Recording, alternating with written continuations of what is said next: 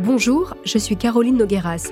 Je suis ravie de vous retrouver pour une nouvelle affaire dans Homicide dès lundi. À l'été 2013, on apprenait la disparition d'une mère et de sa fille à Perpignan, Alison et Marie-Josée Benitez.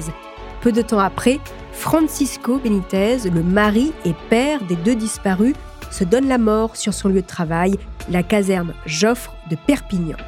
Le légionnaire d'origine espagnole a-t-il tué son enfant et sa femme?